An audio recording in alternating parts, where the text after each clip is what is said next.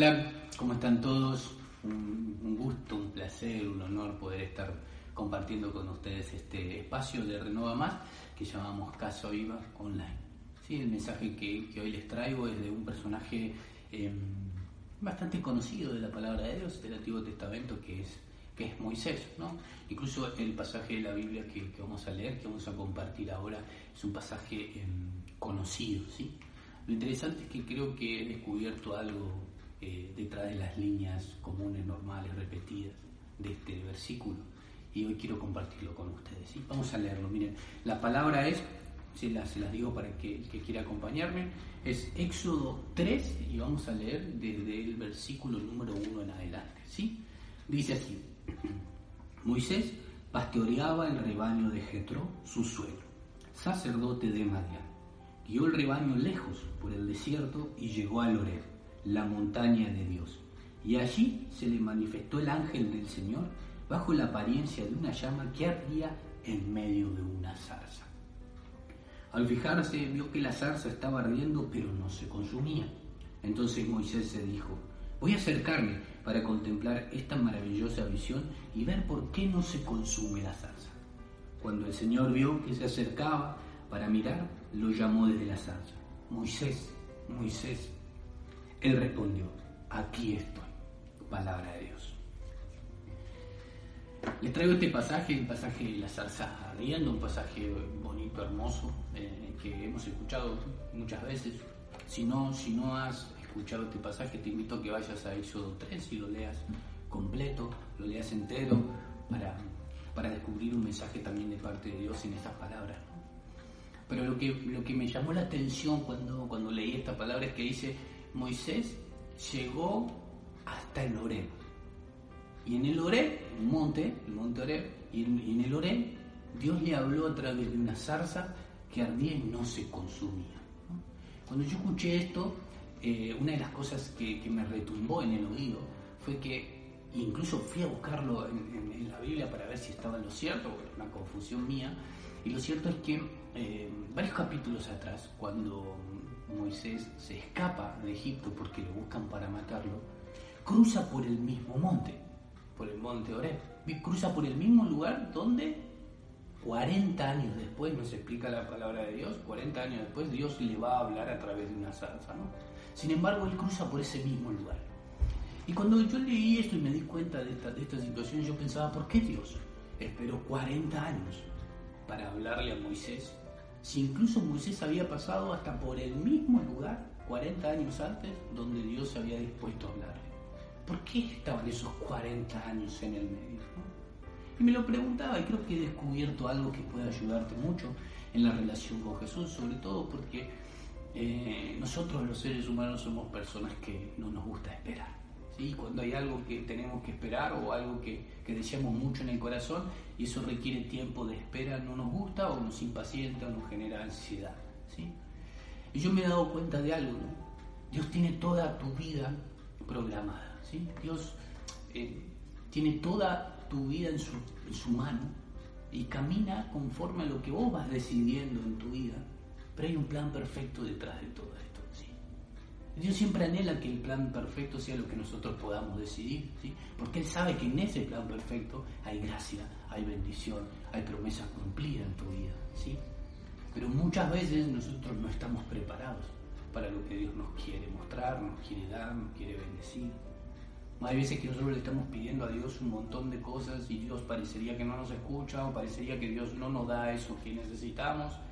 Puede ser tal vez porque no sea bueno para nosotros, pero tal vez sí sea bueno, pero todavía no sea el tiempo en el que Dios quiere desarrollarlo, ¿sí? Y cuando me empecé a, pensar y a descubrir esto de parte de Dios, me daba cuenta de que la misión grande de Moisés se iba a dar en el desierto. Moisés estaba destinado a llevar hasta las puertas de la tierra prometida a todo el pueblo de Israel. Estaba destinado a sacar al pueblo de Dios de la esclavitud, ¿sí? a que Dios hiciera a través de él grandes milagros, cosas sobrenaturales, cosas que antes el ojo humano no había visto. Él era el destinado para eso. ¿sí? Pero claro, en esa primera vez que él había pasado por el monte Oreb, ¿cómo era la vida de Moisés? La verdad que era un nene de mamá, sí, así lo decimos acá en Argentina, eh, a las personas que tienen todo, ¿no? Que, que, que, no les falta comida, que no les falta ropa, que lo que desean lo tienen, eh, las mejores educaciones, las mejores comodidades, ¿no? Y yo creo que, que Dios, aún sabiendo que Moisés iba a pasar por ese mismo lugar, él lo que entendía era que así como nene de mamá, cómodo y teniendo todo a su alcance, él no podía ser quien liberara a su pueblo. Dios necesitó que Moisés estuviera 40 años en el desierto, en el desierto enseñándole de qué se tratan las arenas de la vida. De lo duro y de lo difícil que es vivir en el calor. De lo incómodo de tener siempre granos de arena en tus zapatos. Dios necesitaba que Moisés se forjara en el desierto para que después, conociendo cómo era el desierto, él pudiera llevar adelante la promesa y el designio de Dios para su vida. ¿sí?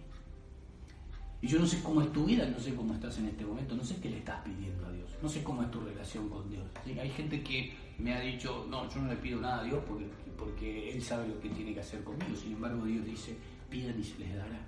Si estás pidiéndole algo a Dios en este tiempo, que acreciente tu ministerio, que bendiga tu ministerio, eh, si estás pidiéndole algo a Dios eh, para tu familia, para tu vida, tal vez Dios sí quiera dártelo.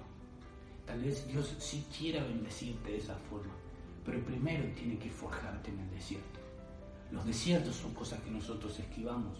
Son crisis, son momentos de dificultad, son peleas.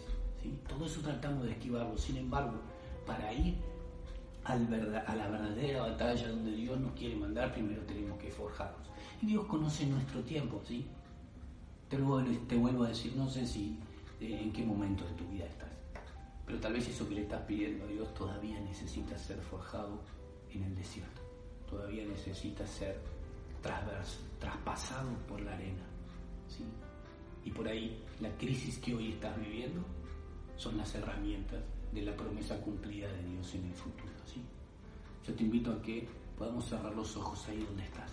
Si estás solo en tu casa, solo, sola, ¿sí? Pero si estás en familia, mejor, Es muy lindo poder rezar y orar en familia. Si están en familia, si están juntos, cierren los ojos, Y empiecen a ver lo bueno que trae esa crisis, ese problema, ese desafío que Dios está planteando en este momento para tu vida, ¿sí? Cerrar los ojos y decirle, Señor Jesús, yo no sé cuál es mi futuro. Yo no sé qué querés de mí, pero sí sé que hoy puedo decidir en mi presente honrarte en esta crisis. Porque yo sé que esta crisis me va a dar las herramientas necesarias para que tu promesa se cumpla en mi futuro. Y te invito a que en este tiempo de espera, en este tiempo en el que Dios está forjando tu vida, está dándote las herramientas, las armas para, para poder ir detrás de la misión que Él tiene preparada para vos. Que le diga, Señor, puedo esperar en ti. Porque esperando en ti, también cumplo el plan perfecto que tenés pensado para mi vida.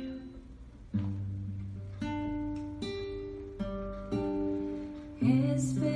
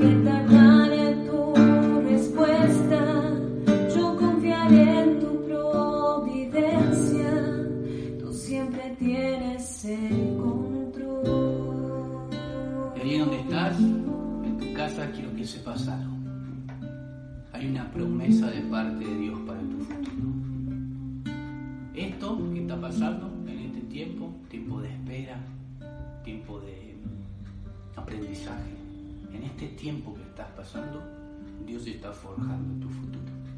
Y cuando tu futuro llegue, y a través de tu ministerio, a través de lo que puedas hacer, bendigas a muchos, te vas a dar cuenta que este tiempo de desierto y de espera era algo que Dios tenía preparado para tu vida. Te agradezco y te saludo. Este fue un mensaje para Renova Más de la red global de laicos misioneros que está impactando al mundo. Si te gustan estos mensajes, si te parece que esto ha, ha transformado tu corazón o ha regocijado tu corazón, simplemente puedes buscarnos en nuestra página web o en nuestras redes, Renova Más, y ahí vas a encontrar mucho más de este material. Hasta la próxima.